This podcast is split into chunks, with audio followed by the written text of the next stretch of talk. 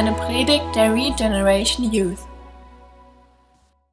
Ich gehe mal davon aus, dass es einigen von euch genau wie mir geht, dass euch Petrus so der sympathischste Jünger von all den Zwölfen ist. Vielleicht habe ich damit recht. Petrus ist derjenige, der oft vorgebrecht ist, wo es eigentlich besser gewesen wäre, für ihn zu warten. Das ist derjenige, der eingeratzt ist, also er eigentlich besonders wachsam sein sollte. Das ist derjenige, der oft gesprochen hat, wo er eigentlich hätte zuhören sollen. Also so eine Person, wo man jetzt sagen würde, so, ja, der hat so seine, der hat so seine Macken, der hat so seine Kanten. Und ich glaube, dieses Menschliche an ihm, das, das macht ihn so zugänglich, das macht ihn auch so ähm, interessant für uns. Und dadurch haben wir es einfach, ihn ernst zu nehmen. Und diese Person, wo wir jetzt so ein paar Sachen durchgegangen sind, wo wir jetzt vielleicht sagen könnten, na, das ist so die ein oder andere Charakterschwäche, schreibt diesen zweiten Petrusbrief, den wir überschrieben haben mit dem Wort Charakterfest. Das ist für mich so das, das Thema von dem zweiten Petrusbrief. Das ja, Im ersten Petrusbrief haben wir das mit, mit zuversichtlich überschrieben. Da ging es viel um Hoffnung und so. Und den zweiten Petrusbrief haben wir überschrieben mit charakterfest. Da geht es darum, wenn wir Jesus besser kennenlernen, dann leben wir ein Leben, wo, wo Gott Freude dran hat. Und dann ändert sich unser Verhalten, unser Charakter. Dann werden wir charakterfest. Da sind auch Warnungen mit verbunden. Und Petrus kann da ein Lied von, von singen, wie er charakterfest geworden ist. Das finde ich so interessant an dem Petrus und das macht den Petrus so glaubwürdig. Wir sehen, dass der eine Vergangenheit hat. Wir sehen, dass das kein Typ ist, der total abgehoben ist, wo, ähm, ja, mit, mit dem wir irgendwie uns, uns nicht, wo wir uns nicht irgendwo drin wiederfinden können. Na, wir sehen, dass es einfach so einer ist, wie du und ich. Und deswegen finde ich seine Biografie so, so spannend und deswegen finde ich es so wertvoll, dass er ein Buch über dieses Thema Charakterfest schreibt, weil er jemand ist, den wir ernst nehmen können, wo wir es einfach haben, wo wir sehen, da hat Gott ein beständiges Werk im Leben getan. Gottes Gnade, Gottes Geduld hat den Petrus beständig verändert. Wenn wir uns die Biografie von dem Petrus ansehen, sehen wir beständiges Wachstum. Wir sehen so ein paar Schlüsselpunkte, die sehr prägend waren, so Weichenstellungen. Auch vom Prinzip her sehen wir, Gott hat Gnade und Geduld mit jedem, egal wie durchgeknallt ist. Es gibt für Gott nicht irgendwie einen hoffnungslosen Fall, sondern Gott will aus jedem so jemand machen wie der, wie der Petrus, den da abholen, wo, wo man steht und dann Wachstum geben. Ich habe schon erwähnt, dass es in dem Petrusbrief auch einige Warnungen gibt. Warnungen können in einer ganz unterschiedlichen Art und Weise so ähm, uns erreichen. Ich weiß jetzt, vor, vor ein paar Tagen kam bei uns ein recht interessanter Geruch aus der Küche. Ähm, das war auch eine gewisse Warnung, dass wenn wir jetzt den äh, Ofen noch weiter anlassen, dann alles in Rauch aufgeht, also den Backofen. Ähm, und da war der Inhalt schon, schon leicht verbrannt. Das heißt, Warnungen können uns erreichen in Form von Gerüchen. Warnungen können uns auch erreichen in Form von, von Zeichen. Ich weiß nicht, vielleicht seid ihr im Auto unterwegs und ihr seht da ein Schild und ähm, das Schild macht euch irgendwie klar, dass da besonders viel Gefälle ist und dass es eine kurvige Strecke ist. Dann ist es hoffentlich so, dass ihr ein bisschen den Fuß vom Gas tut. Ja? Oder bei euch geht so eine Warnleuchte im, im Auto an. Besonders wenn es die Ölleuchte ist, dann äh, sollte man hergehen und möglichst die Kiste stehen lassen, weil sonst der Motor wahrscheinlich kaputt geht. Warnungen können uns ganz unterschiedlich erreichen. Uns kann auch ein Fremder vor irgendwas warnen. Das ist die Frage, wie wir damit umgehen.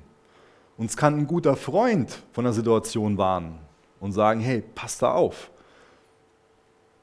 Warnungen haben das Ziel, uns auf so eine drohende Gefahr aufmerksam zu machen, uns wachsam zu machen.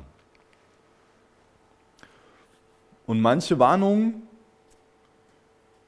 die nehmen wir nicht ernst. Da rein, da raus. Ich glaube, das kommt auch ein bisschen so auf die, ähm, ich nenne es mal Quelle der, der Warnung an. Es kommt ein bisschen darauf an, wer uns warnt. Eben schon gesagt, es kann uns ein Fremder für irgendwas warnen, dann nehmen wir es vielleicht nicht so ernst. Aber wenn uns ein guter Freund vor derselben Situation warnt, dann sind wir vielleicht eher so, oh ja, ich muss aufpassen. Im ersten Petrusbrief ging es dem Petrus darum, anzuerkennen, das sind viele Sachen, die von außen kommen. Und ihm ging es darum, die Christen zuversichtlich zu machen. Und im zweiten Petrusbrief warnt uns Petrus nicht vor den Sachen, die von außen kommen, sondern vor den Sachen, die in uns sein können. Zum einen in unserer Gemeinde, aber auch in unserem Herzen. Er warnt uns zum Beispiel davor, so selbstgefällig zu werden oder gleichgültig zu werden in Bezug auf Jesus. Deswegen betont er heute Morgen, wie wichtig es ist, dass wir Lernende bleiben in Bezug darauf, dass wir im Bewusstsein leben. Es geht immer darum, egal wie gut wir Jesus kennen, es geht immer darum, Jesus noch besser kennenzulernen. Das ist so ein Herz von einem, von einem wahren Christen, dass wir Jesus besser kennenlernen wollen, egal was wir schon alles über ihn wissen. Und er warnt uns, wie gesagt, davor, selbstgefällig zu werden, gleichgültig zu werden, irgendwie vielleicht laut zu werden im, im Glauben. Und dann stelle ich uns die Frage, wie gehen wir mit so einem Ratschlag um? Der Petrus, der kann uns so einen Ratschlag geben. Er ist oft gleichgültig gewesen, selbstgefällig gewesen, er ist stolz gewesen. Er war mutig, aber auch übermütig. hören wir auf die Warnung, lassen wir die Warnung an uns rankommen und äh, wertschätzen wir die Warnung. Ich glaube, das ist für uns als, als junge Leute oft so, ein, so eine große Frage. Sind die Warnungen einfach nur so etwas Negatives für uns? Oder sind wir dankbar, dass wir vor gewissen Dingen gewarnt werden, dass uns Petrus hier auf gewisse Sachen aufmerksam macht? Es gibt viele Warnungen in dem zweiten Petrusbrief, wie wir nach und nach erkennen werden. Aber ich glaube, wenn wir auf die Warnungen von dem Petrus hören, dann sind wir immer mehr eine Gemeinschaft, die auf Jesus ausgerichtet ist. Und dann bleiben wir Christen, die Gott ehren. Danach sollten wir uns ausrichten. Danach sollten wir uns ausstrecken. Was der Petrus uns immer wieder klar macht in dem Brief, ist, dass es ganz wesentlich ist, dass es uns um geistliches Wachstum geht.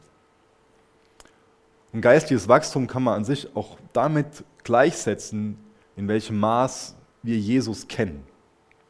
Und das will ich schon von Anfang an betonen. Jesus zu kennen bedeutet nicht, Dinge über ihn zu wissen. Das ist was ganz anderes.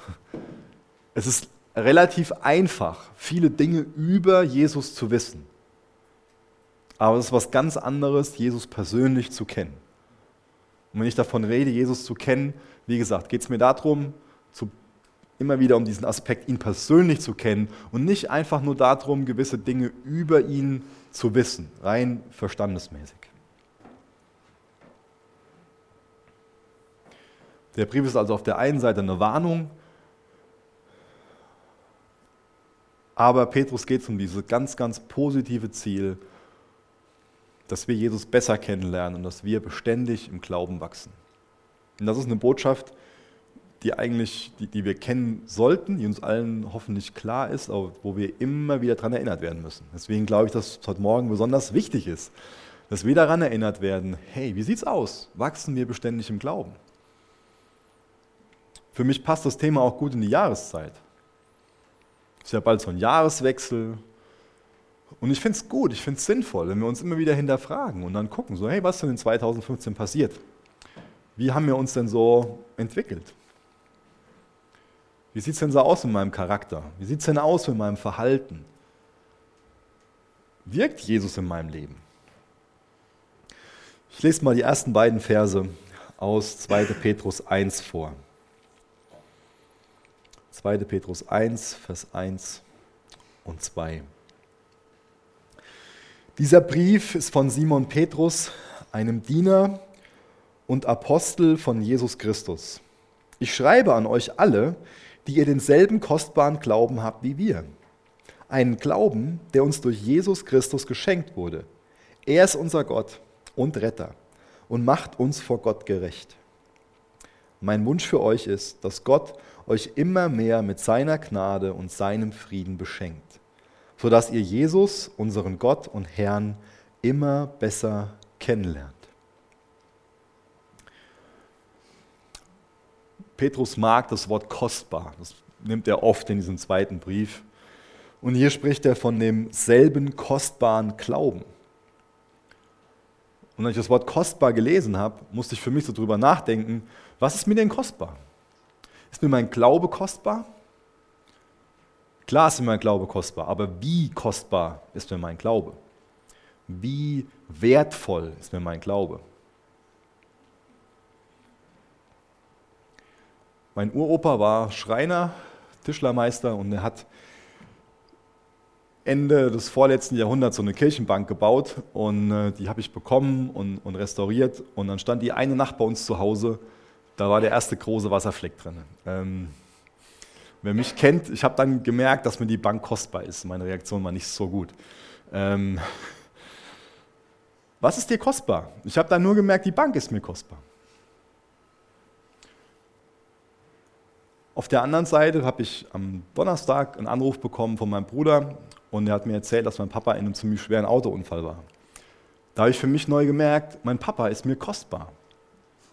Das war für mich heftig, das am Telefon so, so zu hören, was, was passiert ist.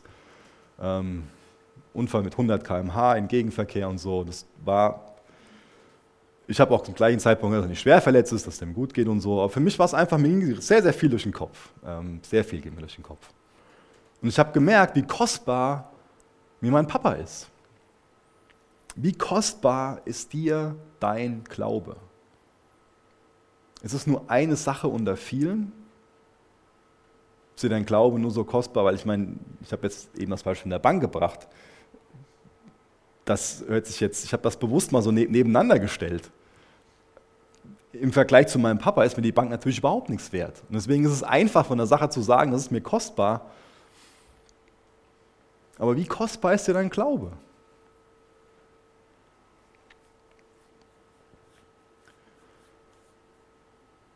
Der Paulus sagt in Philippa 1, Vers 21, das Leben ist für mich Christus und Sterben Gewinn. Für den war Christus alles. Es ist zu einfach, wenn wir einfach sagen, ja, mein Glaube ist mir kostbar.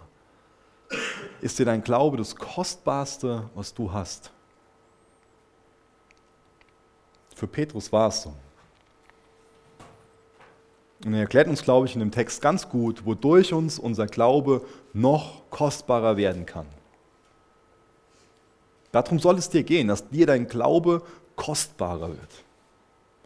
Und das ist auch die Wahrheit, dass dass es Sinn macht, dass unser Glaube uns das Kostbarste ist, was wir haben.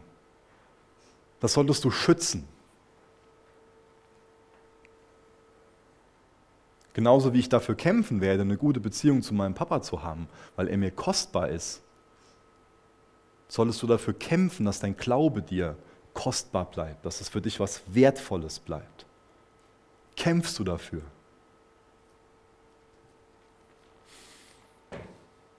Ich glaube, eine Grundvoraussetzung dafür, dass unser Glaube kostbar bleibt, bekommen wir in den Versen schon erklärt.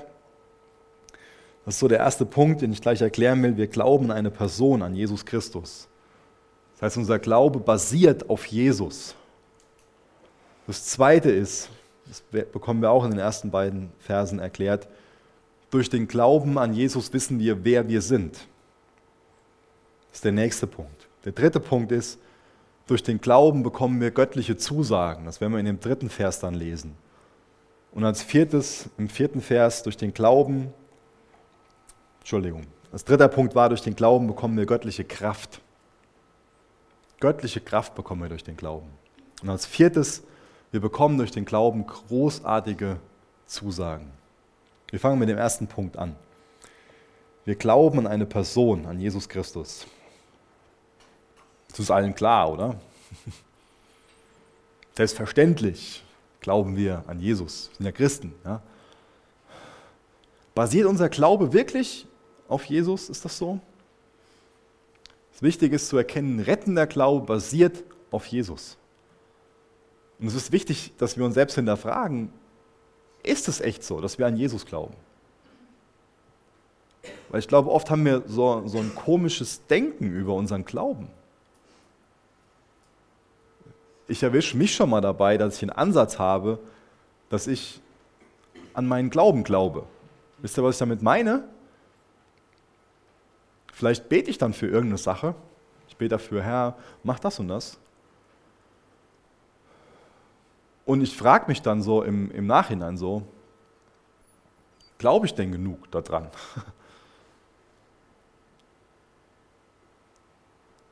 Und denkst du darüber nach, ob mein Glaube stark genug ist? Und es macht nicht besonders viel Sinn. Denn wisst ihr, nicht mein großer Glaube bewegt was, sondern mein vielleicht auch kleiner Glaube an einen großen Gott. Glaube vertraut Jesus.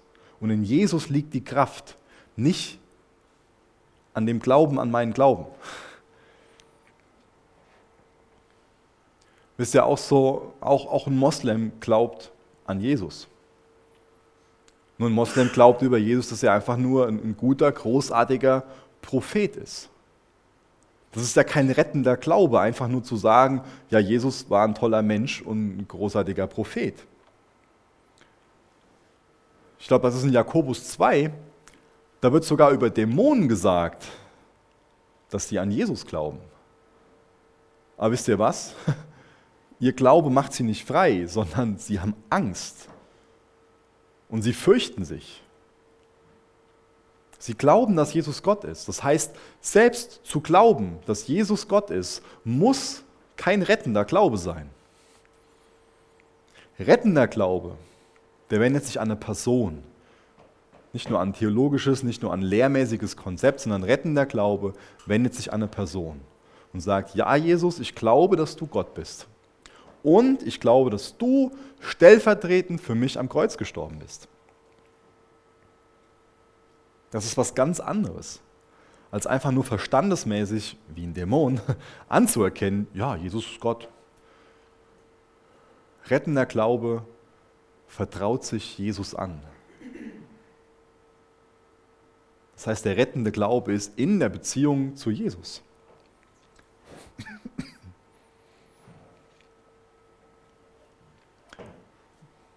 Das große Thema, was über den vier Versen steht, ist ja, dass es Petrus darum geht, uns Jesus näher zu bringen. Er will uns helfen, Jesus besser kennenzulernen. Und das Erste, wie er uns seinen Freund Jesus vorstellt, ist, indem er über Jesus sagt, Jesus ist Gott. Das ist das Wichtigste, was wir über Jesus wissen sollten, dass er Gott ist. Und das nächste, wie er seinen Freund Jesus vorstellt, ist, dass er uns sagt, dass Jesus unser Retter sein will, unser Erlöser sein will. Was, was bedeutet dieses Wort Retter, Erlöser? Retter beschreibt jemanden, der uns Erlösung bringt. Man kann es freier übersetzen mit Befreiung aus der Not oder Befreiung von Feinden. Im damaligen Sprachgebrauch war es so, dass auch ein Arzt als Erlöser bezeichnet werden konnte.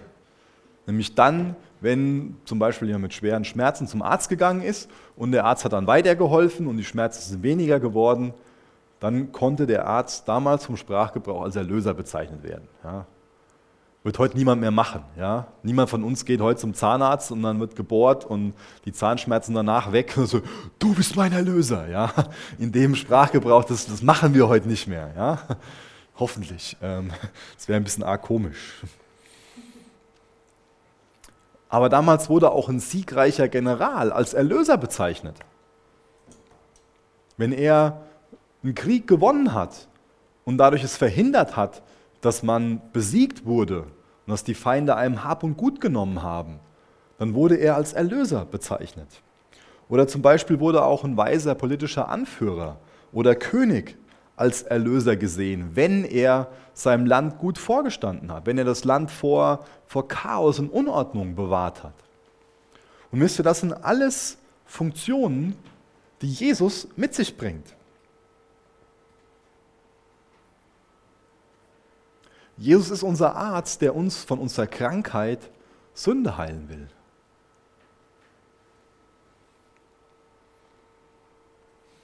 Er ist dieser siegreiche General, der uns Sieg gegeben hat über den Tod, den Teufel,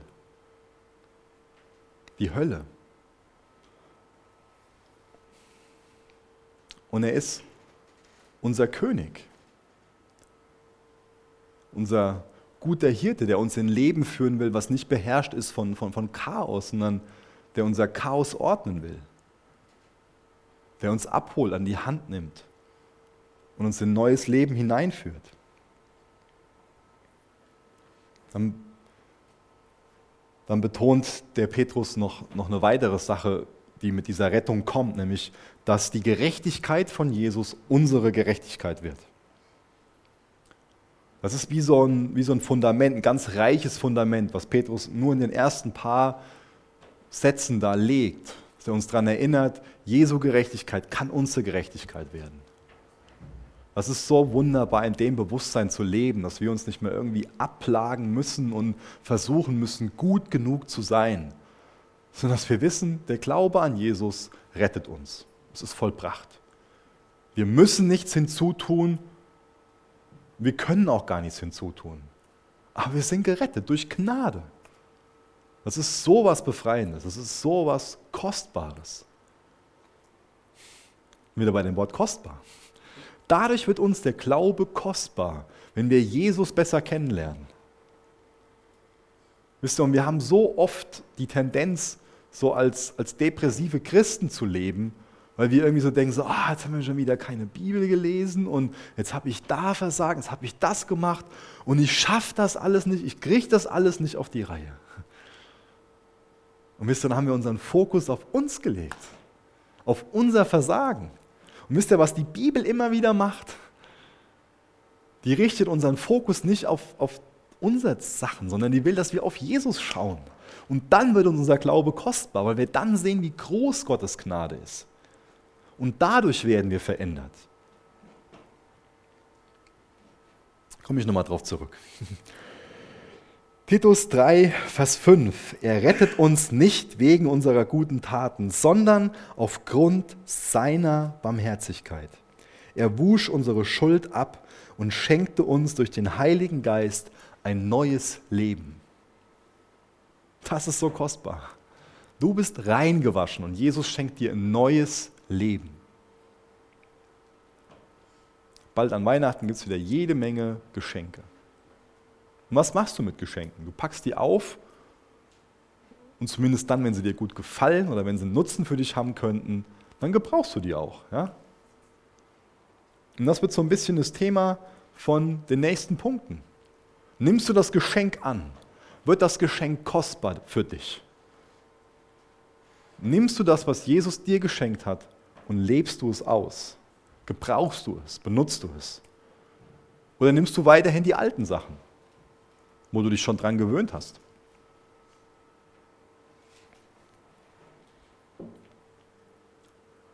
Noch um den Punkt abzuschließen. Wer ist jetzt Jesus für dich? Wie gesagt, auch für die Dämonen ist Jesus Gott.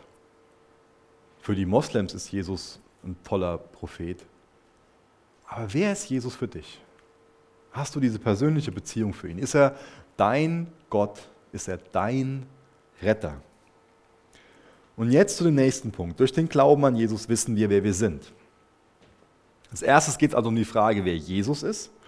Und wenn Jesus für uns Retter und Gott ist, dann bekommen wir eine neue Identität. Dann lernen wir uns kennen. Durch den Glauben wissen wir, wer wir sind. Ich finde oft viele Details in der Bibel sehr interessant. Und ein Detail ist, dass der Petrus sich im ersten Petrusbrief als Petrus vorgestellt hat. Wie stellt er sich jetzt hier in dem zweiten Petrusbrief vor? Wir haben es eben gelesen. Was sagt er über sich? Hilft mir. Wie stellt sich Petrus vor? Genau, als Simon Petrus. Warum ist das ein interessantes Detail? So ist doch halt nur sein Name, oder? Könnte man meinen. In Matthäus 16, Vers 18 steht, von nun an sollst du Petrus heißen. Auf diesen Felsen will ich meine Gemeinde bauen und alle Mächte der Hölle können ihr nichts anhaben. Das Interessante, das Spannende an dem Simon ist, dass er von Jesus einen neuen Namen bekommen hat. Jesus hat ihn Petrus genannt. Der Simon hat eine Geschichte. Für ihn gibt es ein altes Leben und ein neues Leben. Als Simon war sein Charakter eher so wie Treibsand. Das habe ich eben betont. Einmal, dann, äh, wie gesagt, schläft er ein, wo er mal wachsam sein soll, wo er mal für seinen guten Freund Jesus da sein soll. Dann oft macht er den Mund zu weit auf und ist so ungestüm und übermütig.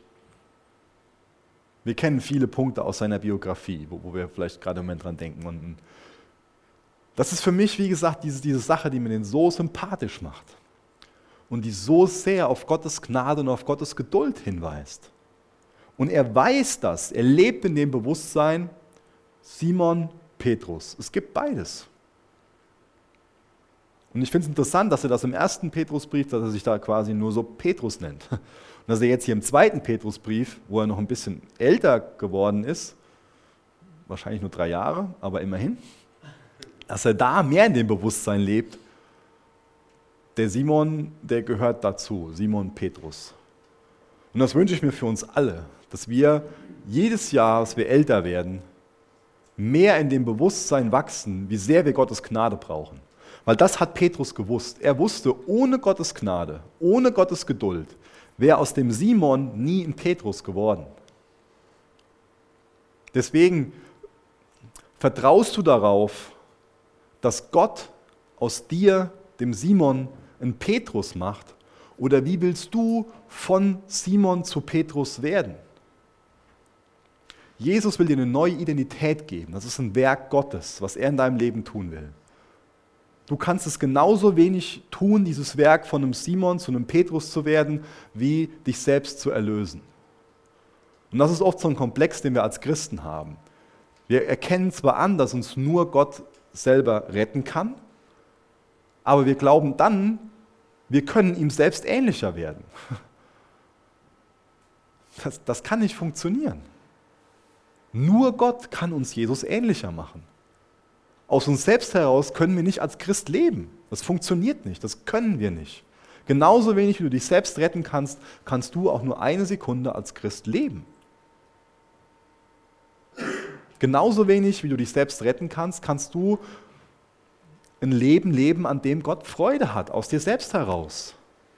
Jesus rettet dich und Jesus befähigt dich, dieses Leben zu leben, wo Gott Freude dran hat.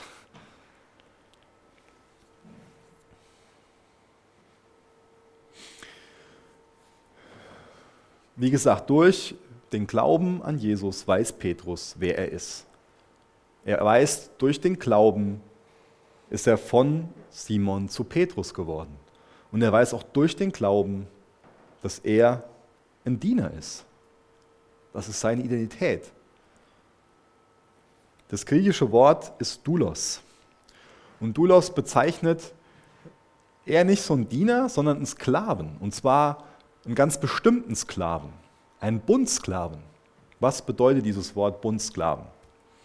Und warum bezeichnet sich der Petrus hier als Sklave? Warum ist das das Erste, was er über sich sagt, dass er Sklave ist? Bundsklaven, die kennt man aus dem Alten Testament.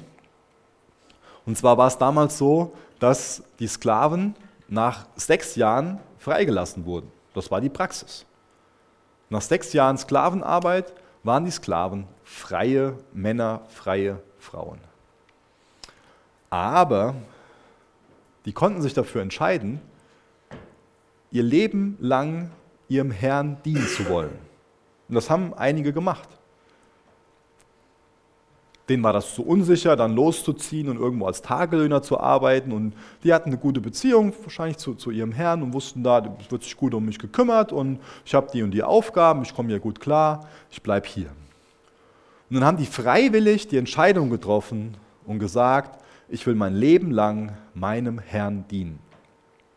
Und das wurde dann, ähm, gab es so eine kleine Zeremonie, ähm, dann ähm, bekamen die einen Ohrring und ähm, das war so ein äußeres Zeichen dann dafür, dass sie ihr Leben lang Jesus nachfolgen wollten.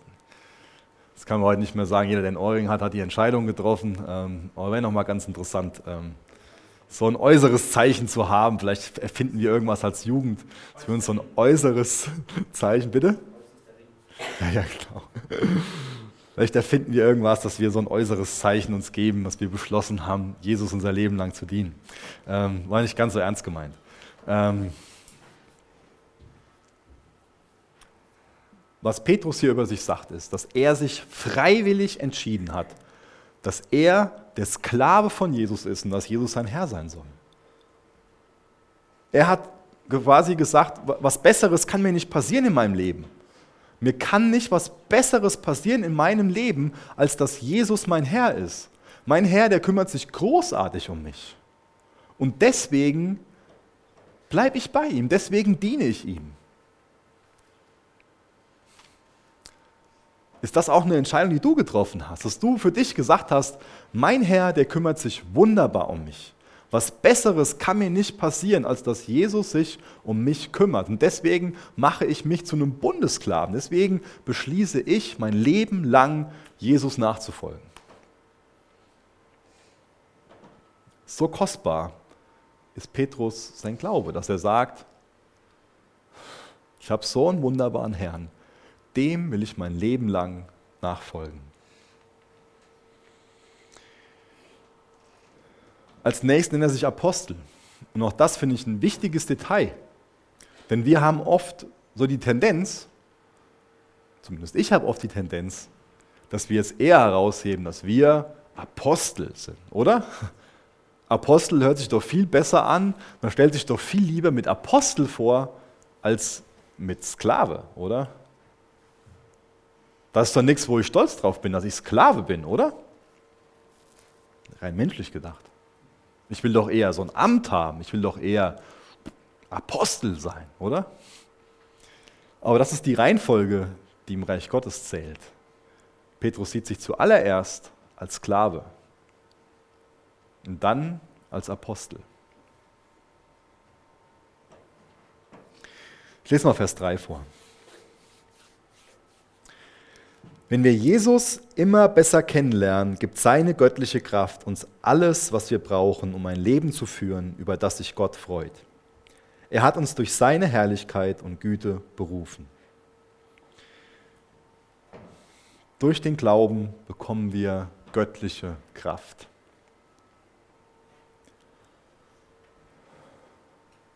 Der erste Punkt war, rettender Glaube basiert auf Jesus. Wir haben diese Beziehung zu Jesus. Wir vertrauen uns ihm an. Dadurch erkennen wir mehr, wer Jesus ist. Indem wir erkennen, wer Jesus ist, erkennen wir auf der anderen Seite auch viel mehr, wer wir sind und werden immer mehr von einem Simon zu einem Petrus. Und umso mehr wir Gott erkennen, wie er ist, umso mehr göttliche Kraft bekommen wir. Merkt ihr das, dass das alles von, von Jesus kommt? Der Glaube kommt von ihm, das ihm ähnlicher werden kommt von ihm, die göttliche Kraft, um so leben zu können, das alles kommt von ihm. Und ich habe das eben schon mal betont ich werde es nochmal machen. Wir lassen uns so gerne von Jesus retten. Aber lassen wir uns auch in Bezug auf, auf die Ewigkeit, aber lassen wir uns auch, auch jeden Morgen von ihm retten, dass wir jeden Morgen zu ihm hinkommen und ihm sagen, Herr, auch heute brauche ich deine göttliche Kraft. Wir glauben daran, dass er uns rettet. Glauben wir auch daran, dass wir jeden Morgen die göttliche Kraft bekommen, um siegreich leben zu können? Glauben wir, dass wir in Jesus alles haben, was wir brauchen, um als Christ leben zu können?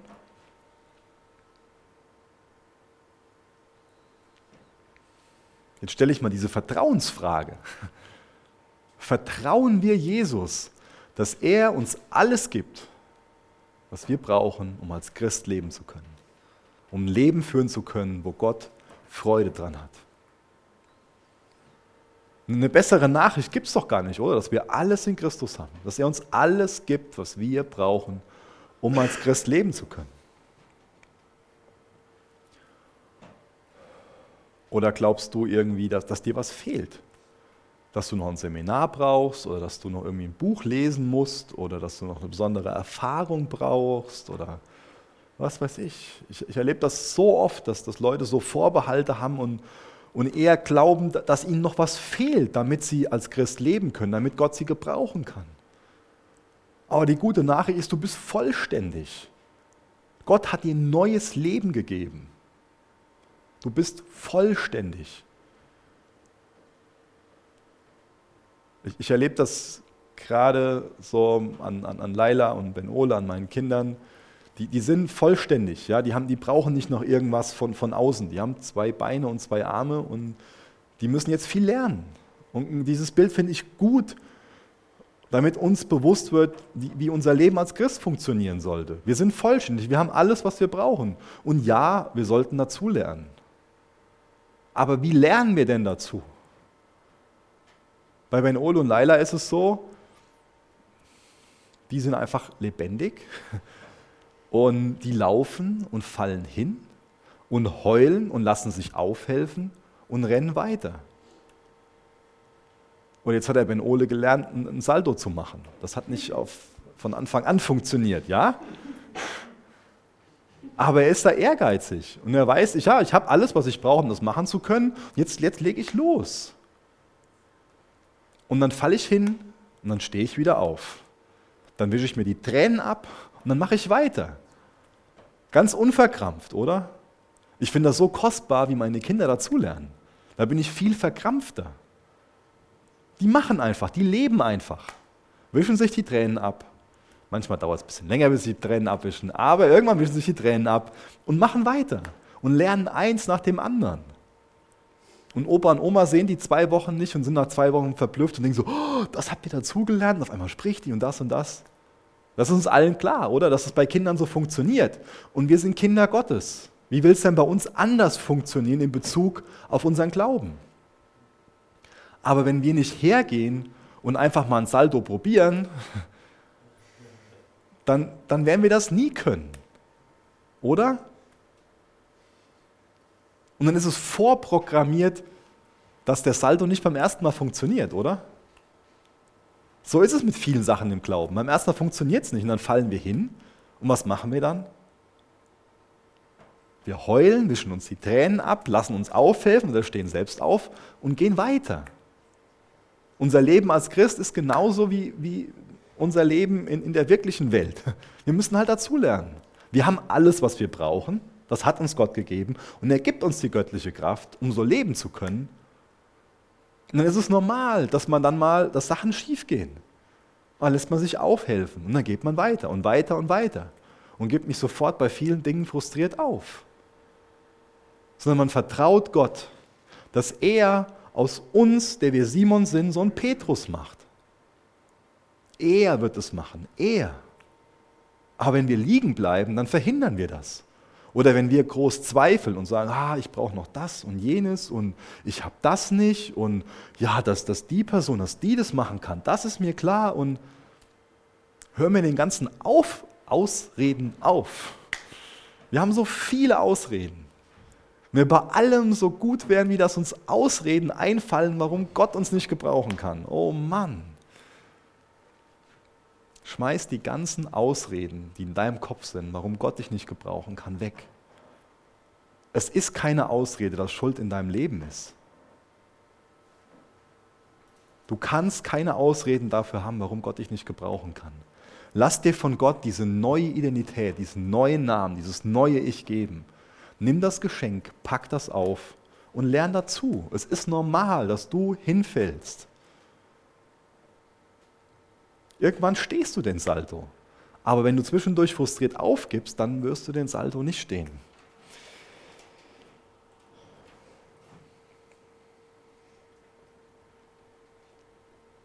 Ich lese nochmal Vers 3 vor. Wenn wir Jesus immer besser kennenlernen, gibt seine göttliche Kraft uns alles, was wir brauchen, um ein Leben zu führen, über das sich Gott freut.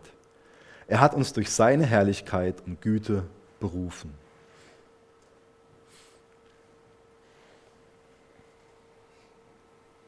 Wenn wir Jesus immer besser kennenlernen.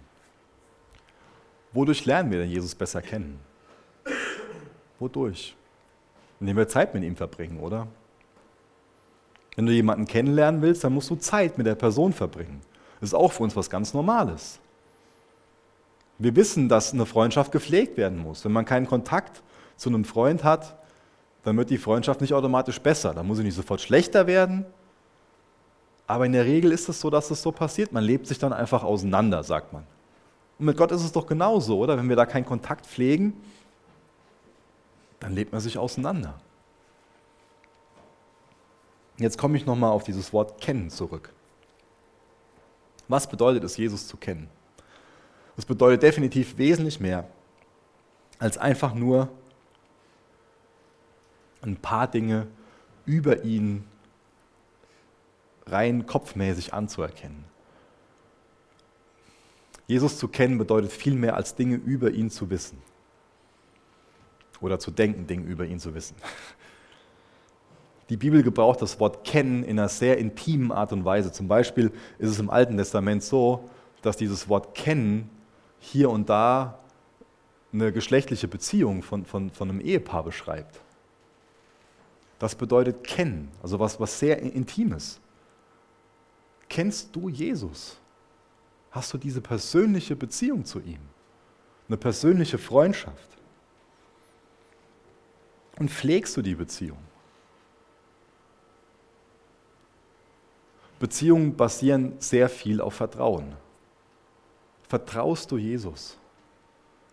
Glaubst du, dass du selbst von einem Simon zu einem Petrus werden kannst? Oder vertraust du Jesus darin, dass er dich rettet und vertraust du ihm auch im gleichen Maß darin, dass er dir eine neue Identität gibt, dass er aus dem Simon den Petrus macht? Vertraust du ihm, dass er dir jeden Morgen die göttliche Kraft geben kann, geben will, geben wird, die du brauchst, um siegreich zu leben?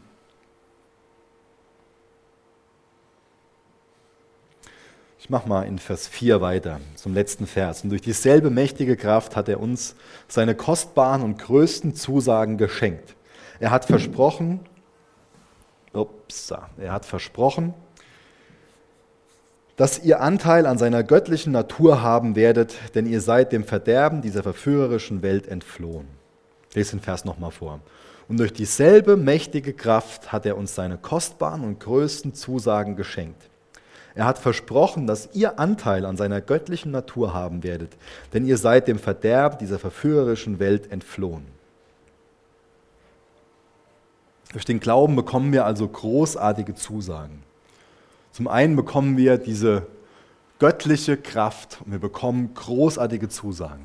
Das sind ganz verschiedene Versprechen. Ich weiß nicht, wie es euch geht, aber man bekommt ja viele Versprechen. Es wird öfter mal gesagt, so ja, ich kümmere mich darum. Und vom Grundsatz her ist das ja ein Versprechen, zu sagen, ich kümmere mich darum. Und je nachdem, wer das sagt, dann wisst ihr schon, ach, ähm, man muss da vielleicht nicht so viel drauf geben. Bei anderen wisst ihr, wenn die Person sagt, ich kümmere mich, dann ist die Person wirklich verlässlich, dann kümmert sich die Person. Auch das ist wieder diese Vertrauenssache. Und hier stelle ich schon wieder diese Vertrauensfrage, vertrauen wir Gott, dass er zu seinem Wort steht? Denn Jesus ist vertrauenswürdig. Er steht zu seinem Wort. Wenn er sagt, ich kümmere mich, dann kümmert er sich. Und wisst ihr, was so ein großartiges Versprechen, was eine großartige Zusage ist? Das haben wir gerade gelesen. Wir bekommen Anteil an seiner göttlichen Natur. Wie wunderbar ist das denn? Wie toll ist das denn, dass wir Anteil bekommen an seiner göttlichen Natur? Danke, Benny. Krass, das war gerade interessanter als die göttliche Natur. Gell? Sorry, dass ich gemein bin. Das ist eine Zusage. Wir bekommen Anteil an seiner göttlichen Natur. Was heißt das denn nun? Das sind ja so ein paar abstrakte Wörter. Ja?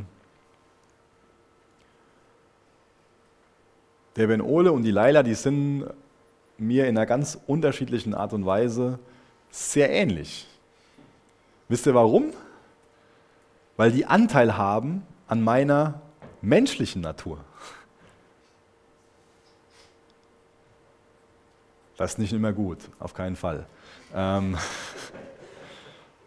aber Gott will uns Anteil geben an seiner göttlichen Natur. Und wisst ihr, das steht in engem Zusammenhang mit den ganzen Punkten, die ich vorher genannt habe.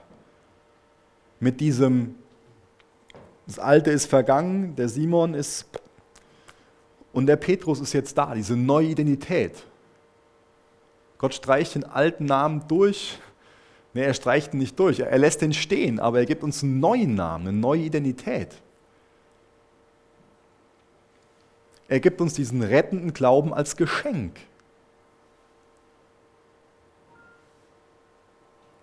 Und wie sieht das mit dem Geschenk aus? Ich habe das eben schon mal gefragt. Packen wir das auf? Gebrauchen wir das oder stellen wir es in die Ecke? Ziehen wir diese neue Identität an, diesen neuen Menschen, diese neue Natur? Ziehen wir das an? Oder hängen wir dieses neue Kleidungsstück in den Schrank und denken so, ach, das ist viel zu gut, das kann ich nur einmal an Weihnachten anziehen oder so. Und da will ich dir Mut machen, zieh diese neue Natur im Glauben an. Das ist eine Vertrauenssache. Das ist eine Glaubenssache. Das ist eine Glaubenssache zu sagen, ich bin der Simon und ich werde immer Simon bleiben. Oder es ist eine Vertrauenssache zu sagen, ich vertraue Gott, dass er aus mir dem Simon einen Petrus macht. Unsere Natur bestimmt bis zum gewissen Grad unseren Appetit.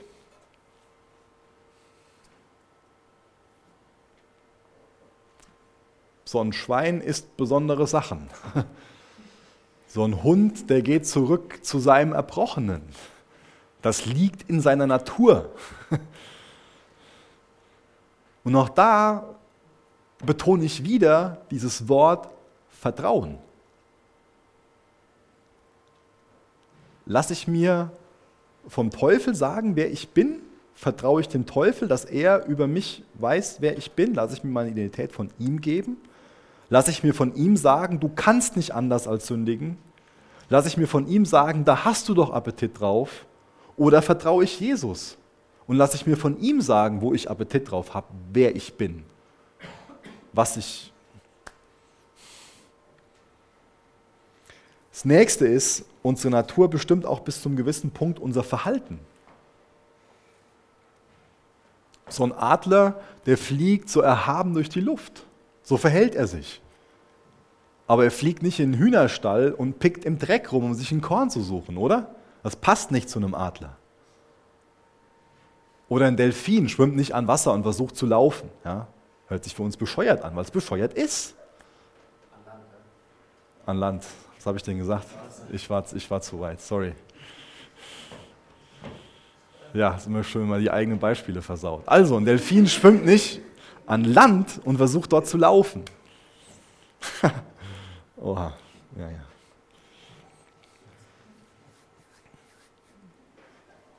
Du hast eine göttliche Natur. Ziehst du die im Glauben an? Nimmst du dieses Geschenk an? Oder lässt du das irgendwie im, im, im Schrank vergammeln? Man bekommt es ganz, ganz oft so bei Fußballvereinen mit, dass die Millionen ausgeben, in Nachwuchszentrum stecken und ganz, ganz viel machen, sogar illegale Sachen, um möglichst gute Talente zu bekommen. Und man hört dann oft so, ja, der und der ist ganz vielversprechend. Und dann ein, zwei Jahre später hört man von dem Talent überhaupt nichts mehr. Es gibt ganz viele Menschen, die ihr Talent verschwenden. Genauso gibt es ganz viele Christen, die ihr Talent verschwenden die nicht im Glauben annehmen, dass sie alles haben, was sie brauchen, um ein Leben zu leben, wo Gott Freude dran hat.